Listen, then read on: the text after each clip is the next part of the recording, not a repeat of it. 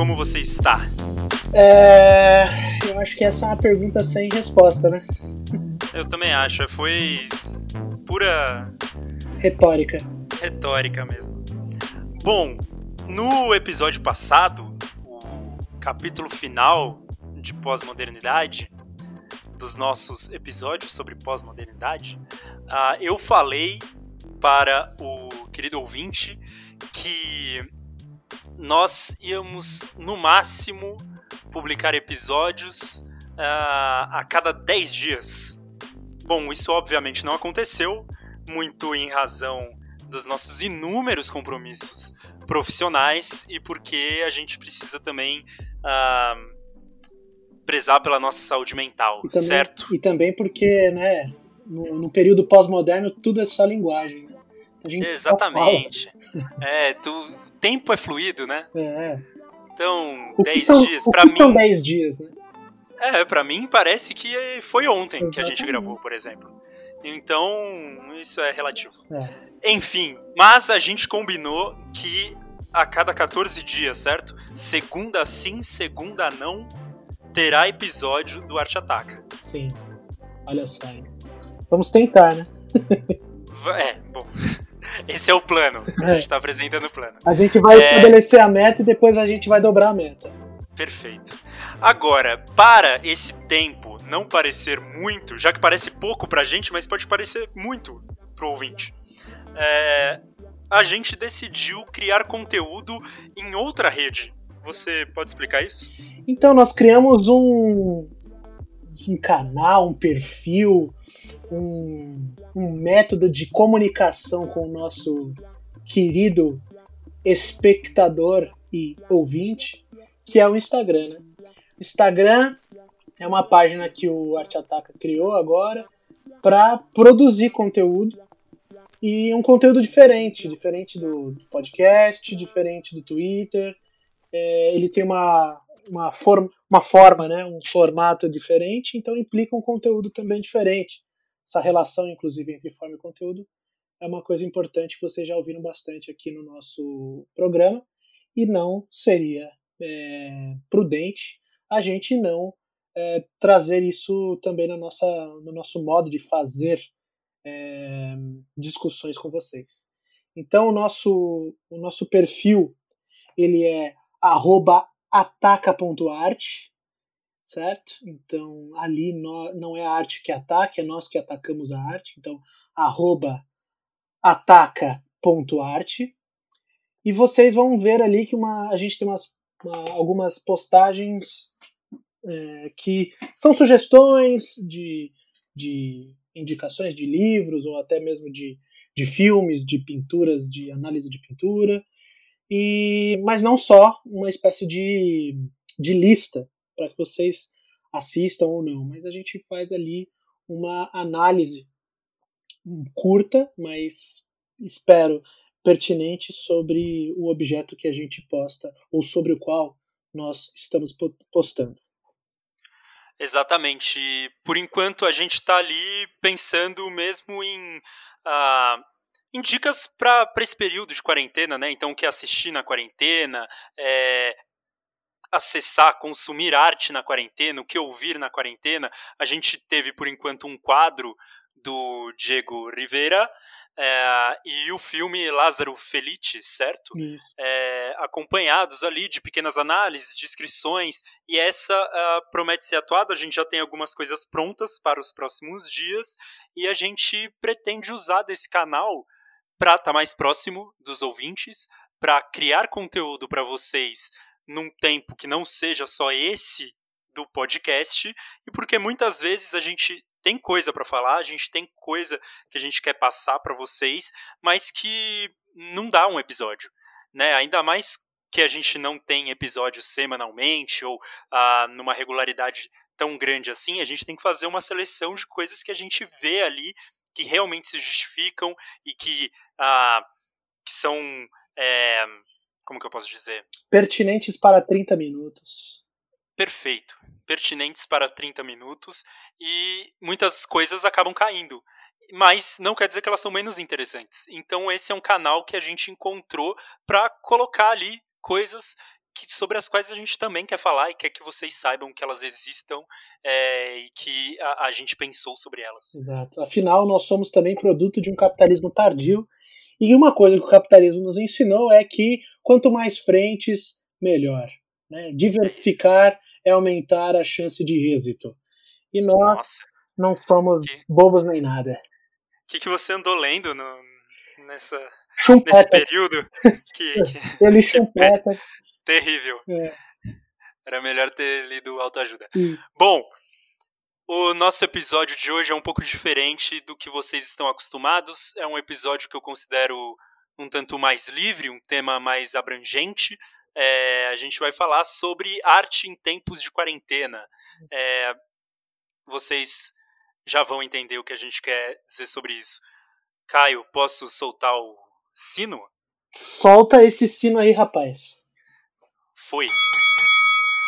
Bom, Caio, é, nesses últimos dias eu li uma matéria no Los Angeles Times uh, que falava sobre a capacidade de períodos como esse do coronavírus, ou seja, períodos de pandemias, guerras, crises, esses períodos de exceção que colocam a gente num estado em que a gente não está acostumado, é, de mudar o processo artístico, de ser capaz de fazer com que a arte é, comece a produzir ou passe a produzir uh, coisas novas ou diferentes, como se ela tomasse um novo caminho.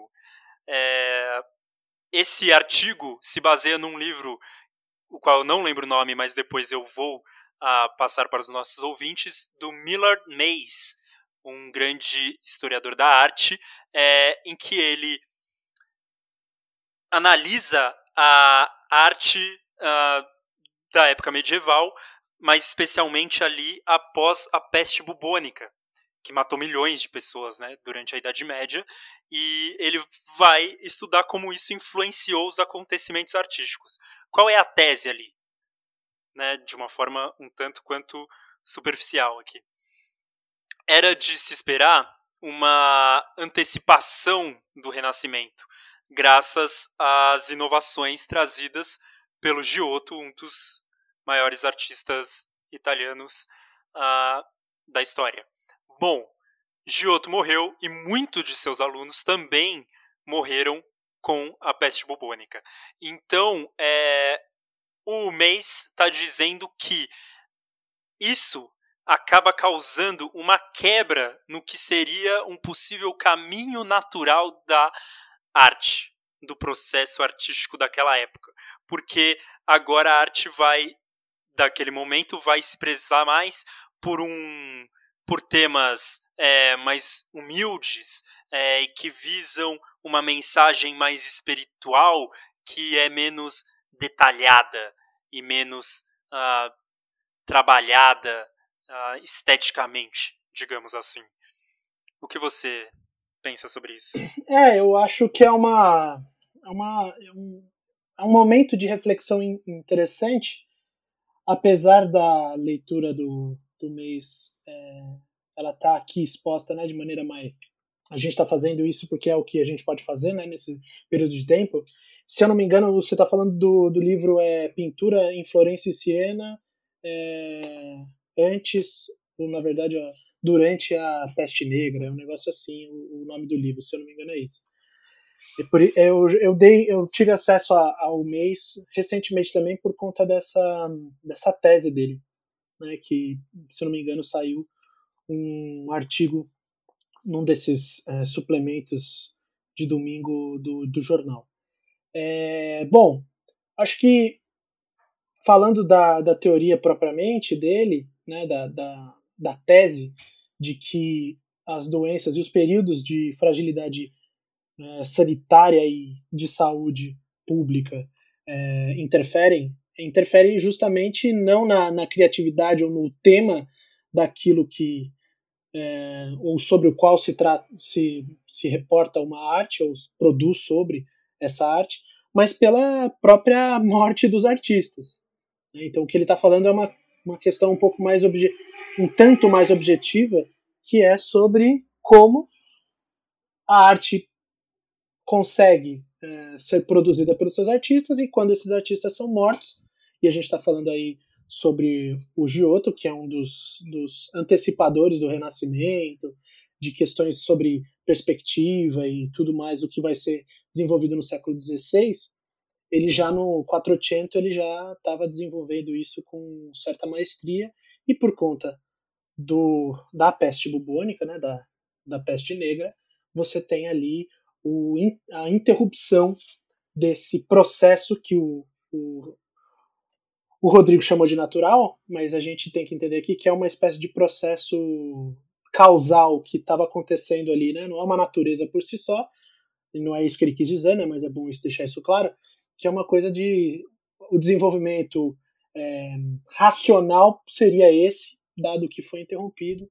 Então nós temos um, um outro fenômeno, ou pelo menos uma espécie de, de pausa para que esse fenômeno do renascimento só venha a aparecer no século XVI, totalmente desenvolvido.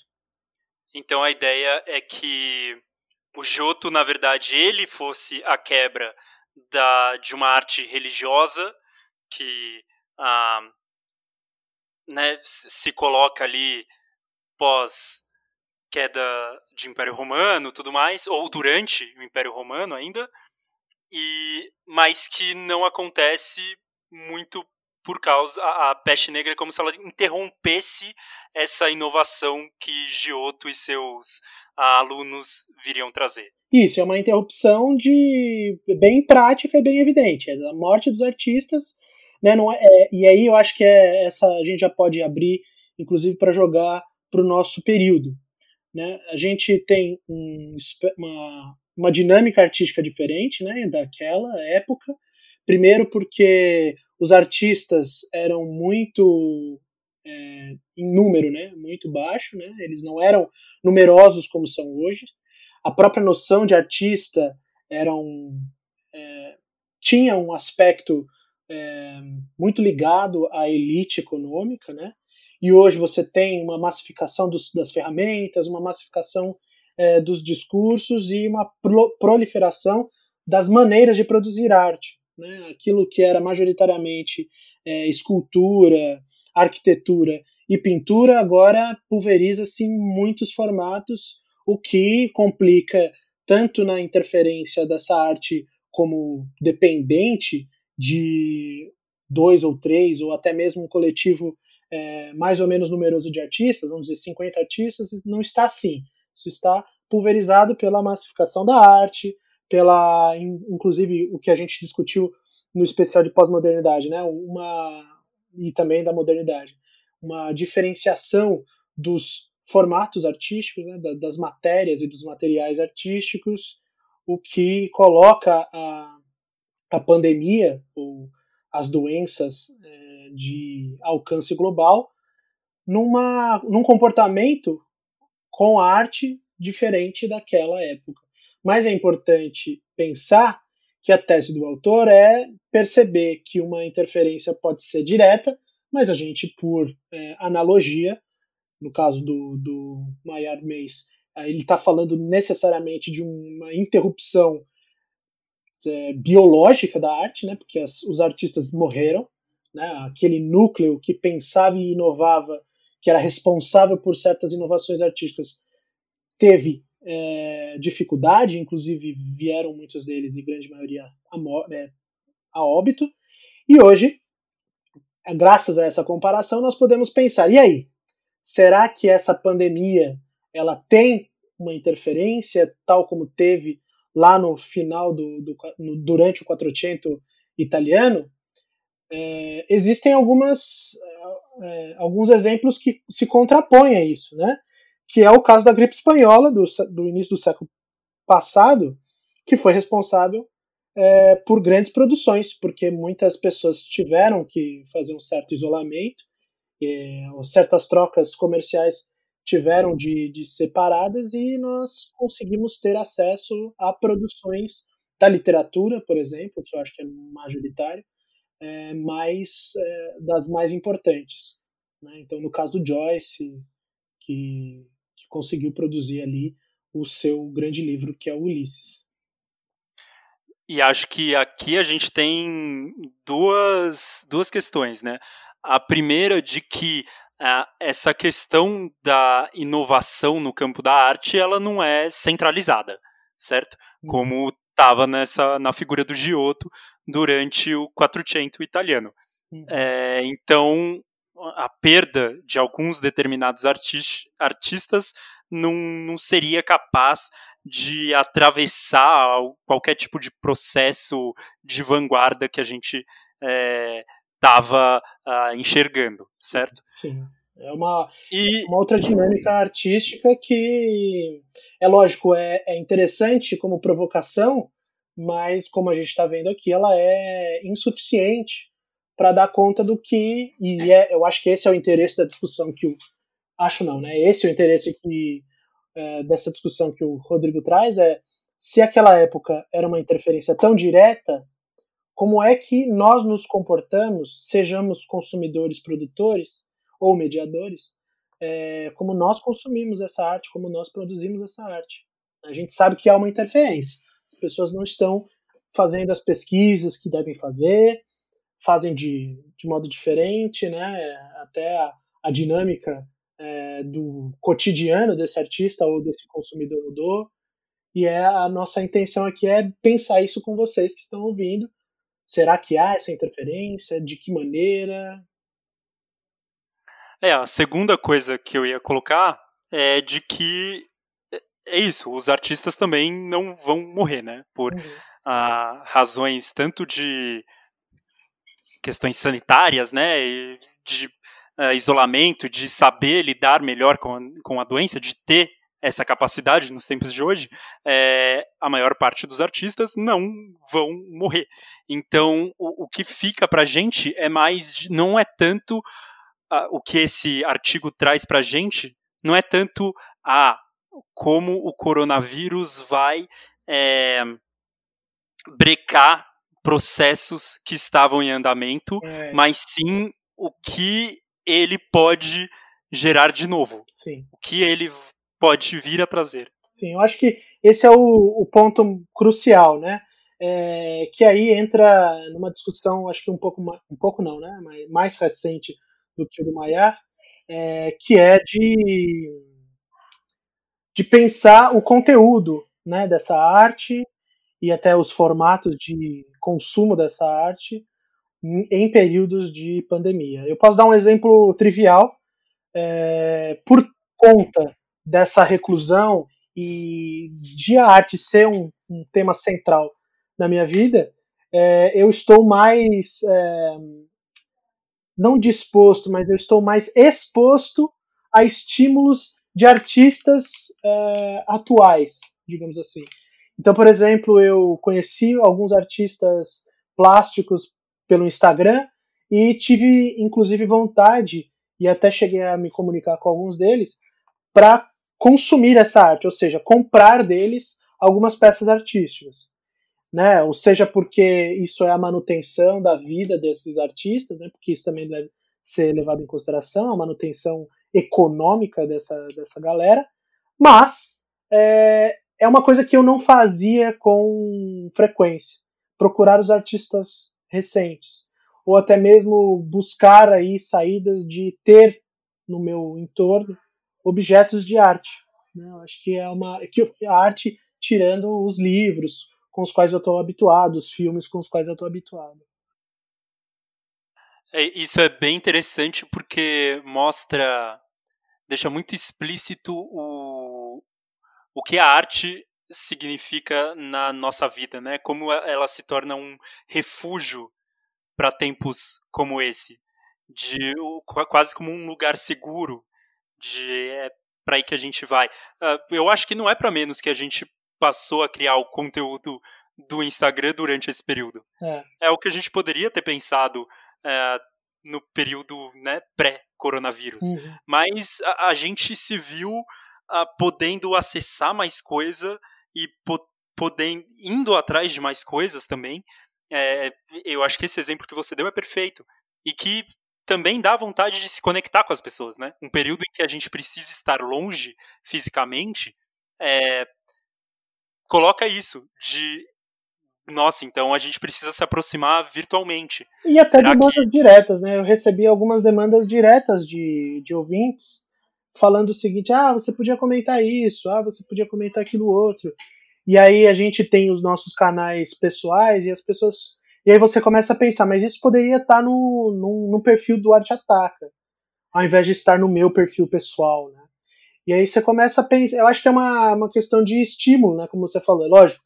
Eu, o fundamental, o fundante dessa relação é que nós vemos uma necessidade de manter esse contato, de criar um vínculo mais constante né, com os nossos ouvintes, com aqueles que consomem aquilo que a gente produz.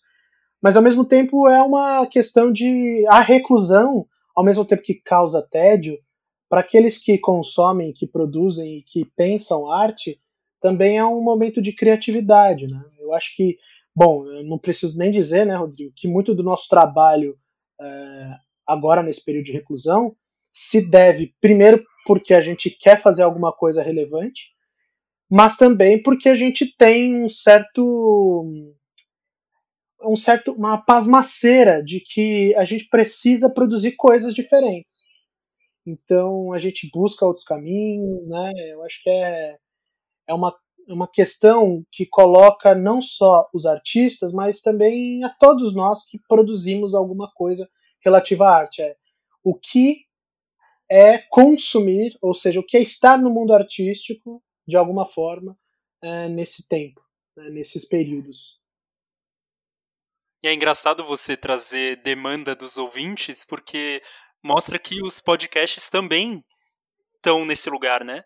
De trazer algum alento para as pessoas, algum tipo de aproximação, de nossa, fala sobre isso, porque é quase como se eu pudesse, eu preciso de alguém para conversar. Né? Então tem, tem esse papel que é quase terapêutico, Sim, né?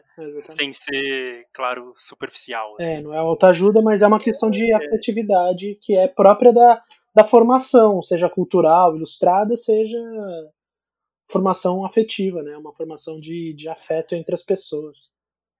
Sem dúvida. O, bom, em um outro artigo, o New York Times, ele faz uma provocação sobre o que a gente pode pensar que vai ser a, a imagética do desse tempo de coronavírus, né? É, vão, quais vão ser as imagens marcantes desse período.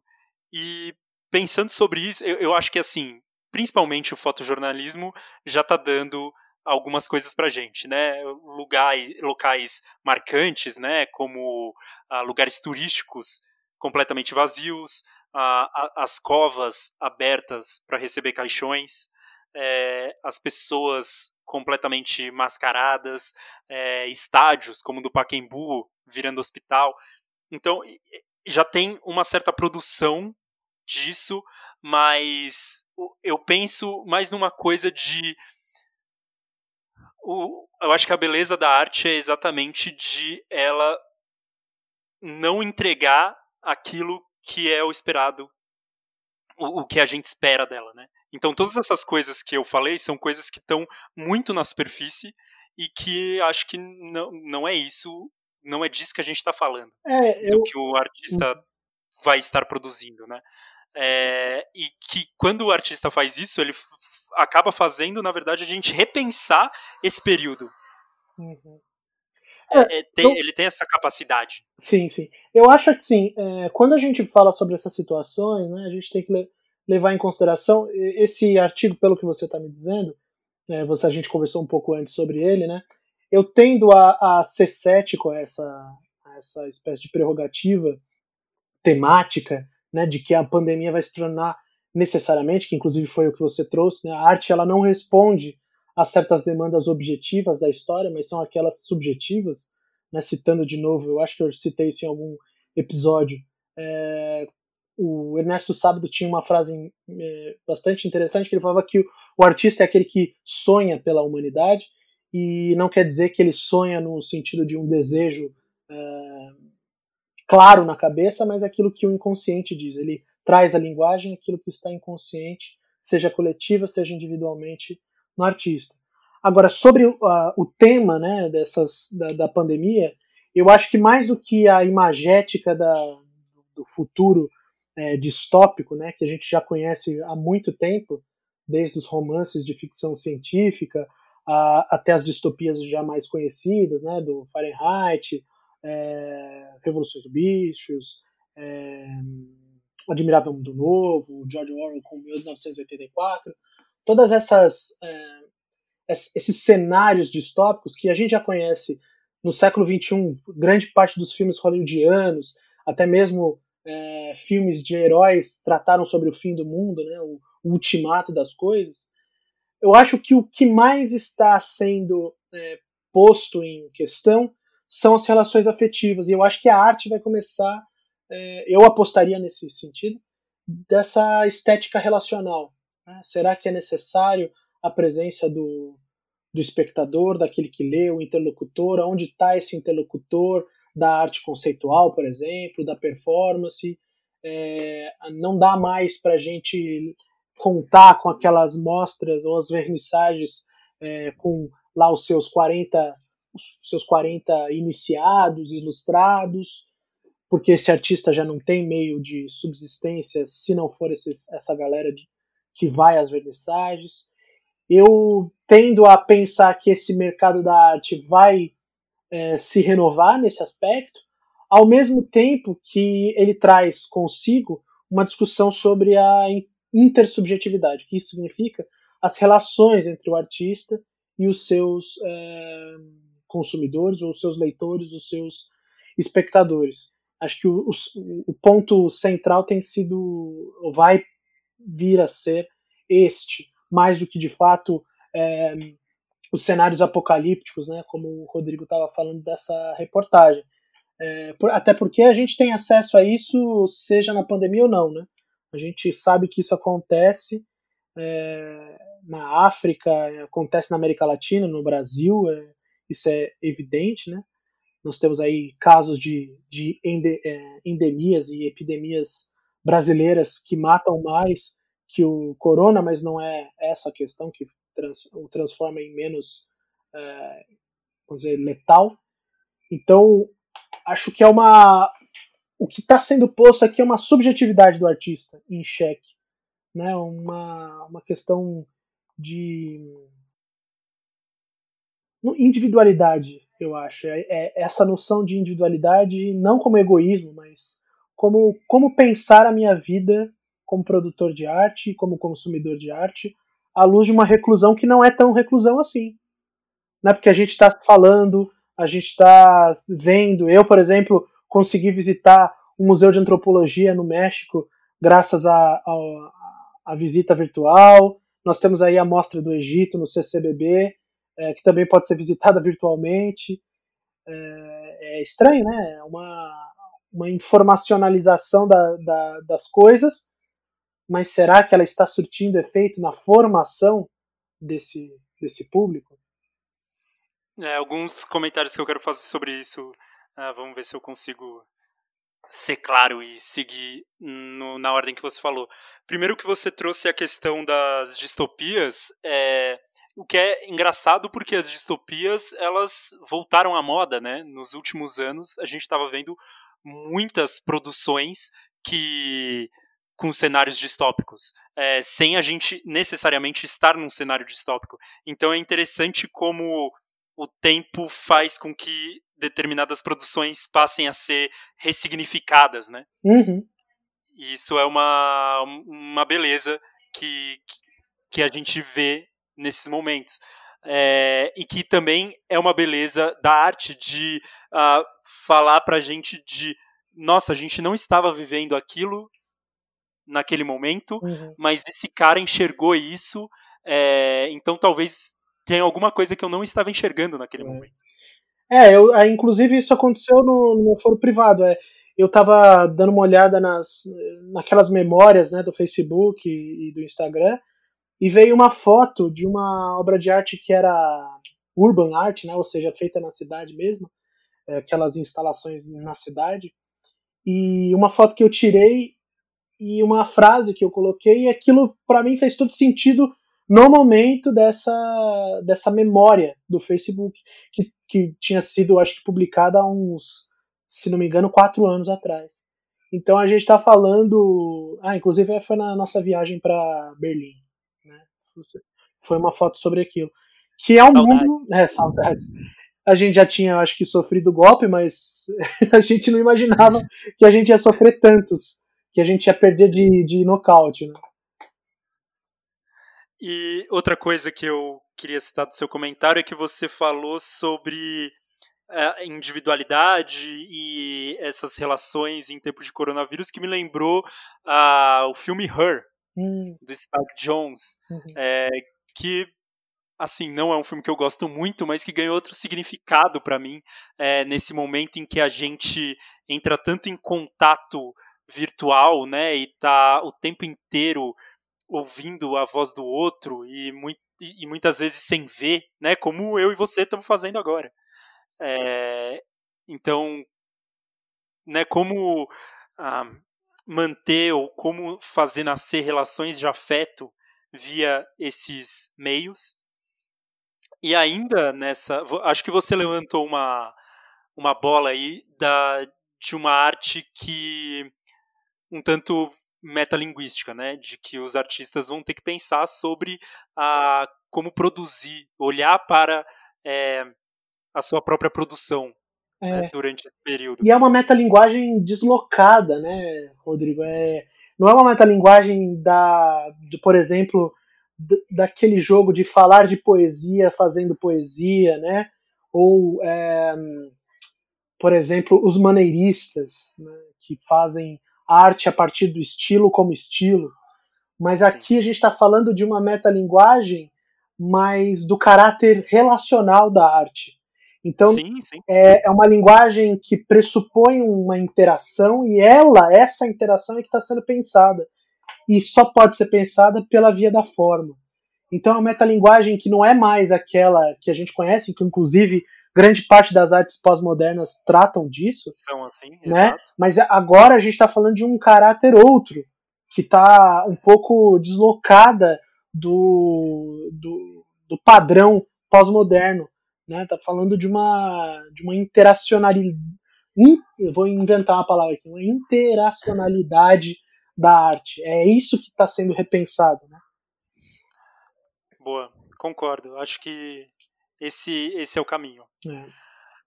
A gente tem pouco mais de três minutos e a gente tinha pensado em usar esse tempo para falar sobre o que a gente tem consumido de arte, né? O Caio falou que tem aproveitado esse tempo para entrar em contato com coisas que ele provavelmente não entraria uh, em tempos normais, em condições, condições normais de temperatura e pressão. É, então, acho que a gente poderia falar um pouco agora sobre as coisas que a gente está consumindo e também como a gente está assistindo as. É, as categorias artísticas, enfim, ou aos próprios artistas, como eles estão reagindo a esse momento. Você quer começar falando, cara? Eu posso, eu posso começar falando. Então, uma coisa que eu não fazia e eu comecei a fazer é maratonar filmes, né?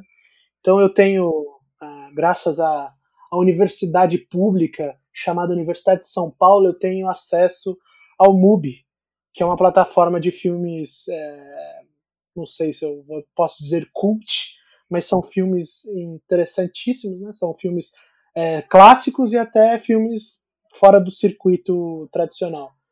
E tenho assistido, por exemplo, um, um diretor que me já tinha, já conhecia por conta do Ascensor uh, Alcada Falso, que é do Louis Malle, que, que eu consegui assistir uma grande parte da obra dele, que agora é o foco do MUBI. Então tive belíssimas surpresas, como Maria e Maria, que é um filme extremamente escrachado, muito bom. É, assisti um filme que é o Humano Demasiado Humano, também dele, que é o primeiro documentário que ele faz. É um, um autor, um artista que é muito relevante e que eu vou procurar agora, né? A ver bastante. Agora vou assistir o Louis Lacombe, que é um fala história de um de um parisiense durante a ocupação nazista. Muito os temas e os plots dele são sensacionais. Outra coisa que também consumi além dos artistas né, de Instagram, que são aqueles artistas plásticos é, como a Letícia Gadelha, é, fotógrafos internacionais que têm vontade, inclusive, de, de comprar as fotos deles para tê-las, eu acho tão bonita, né? Eu não vou lembrar agora os nomes, são muitos. Mas outra coisa que eu, que eu consegui fazer foi voltar à literatura.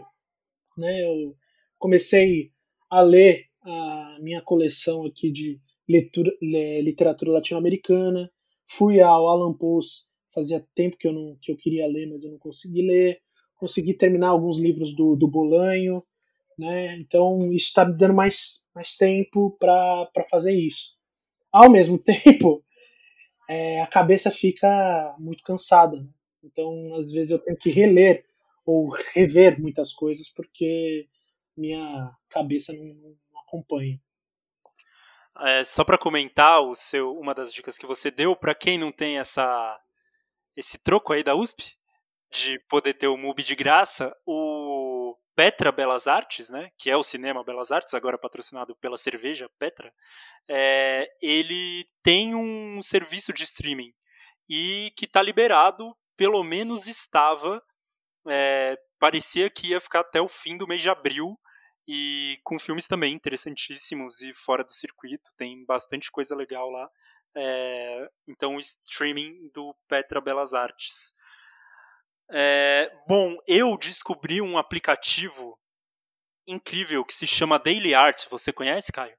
Não conheço. Daily Art? Isso. É, você baixa e daí, diariamente, ele te envia uma obra. Uma obra de artes plásticas e com um texto, né, ali com uma descrição e uma contextualização e falando ah, sobre aquela obra e você pode clicar e ter a obra em alta definição. Inclusive ele fala em que museu está aquela obra. É, é um aplicativo bem interessante e que eu achei que tem tudo a ver com o que você falou sobre isso de buscar arte, né? É, eu não sei se eu aguentaria as notificações no meu dia a dia, sabe? E se eu uh, obedeceria as notificações desse aplicativo no meu dia a dia normal.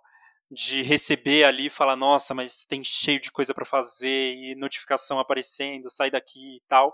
E agora, pelo contrário, é um momento de sentar e poder uh, ver qual é a obra do dia, sabe? Então tem sido bem legal.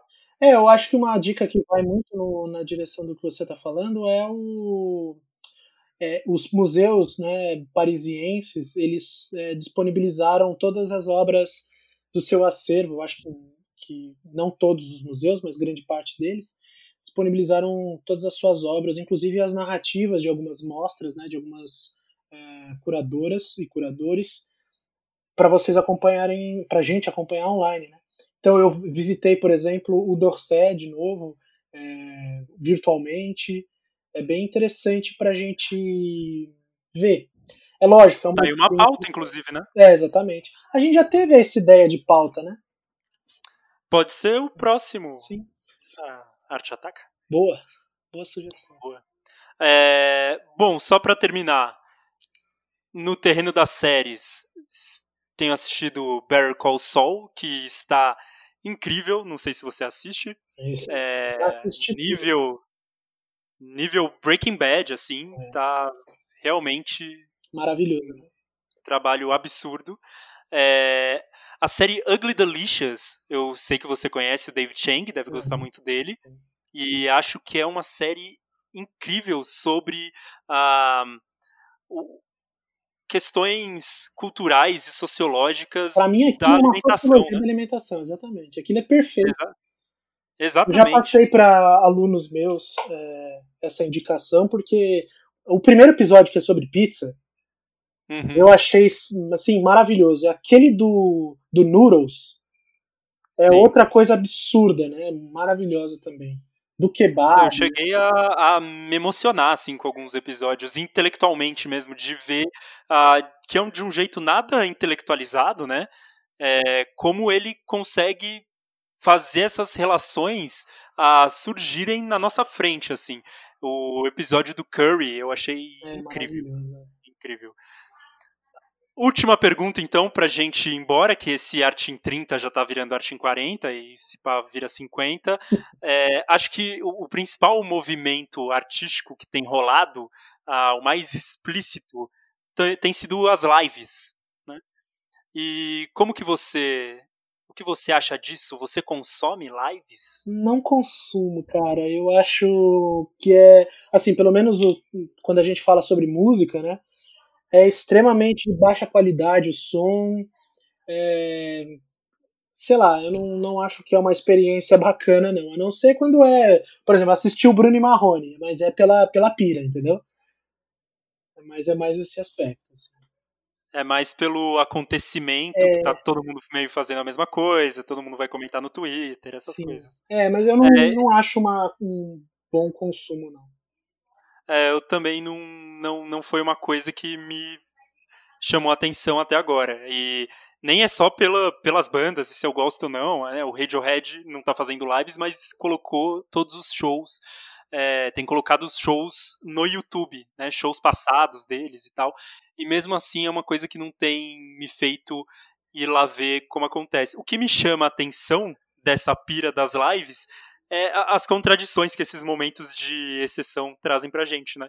De a, a gente é, se tornou uma sociedade que a, a, coisa da TV de ter um horário para as coisas começarem e tal negócio vai passar em tal horário virou uma coisa muito retrógrada pra gente, né? Uhum. A gente quer o Netflix, a gente quer o Spotify, a gente quer as coisas no nosso tempo Sim. quando a gente quiser. E agora as pessoas estão aí marcando, tipo, live do fulano tal hora, live do ciclano tal é, hora. É, eu acho que é um fenômeno social, né, inclusive, né?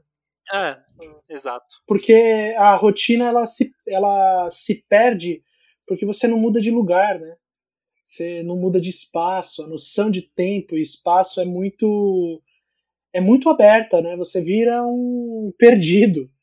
E aí eu uhum. acho que essas lives, essa TVização da, da rotina do YouTube acaba inclusive, inclusive dando algum sentido é, para a vida que está meio perdida, né? sem referência.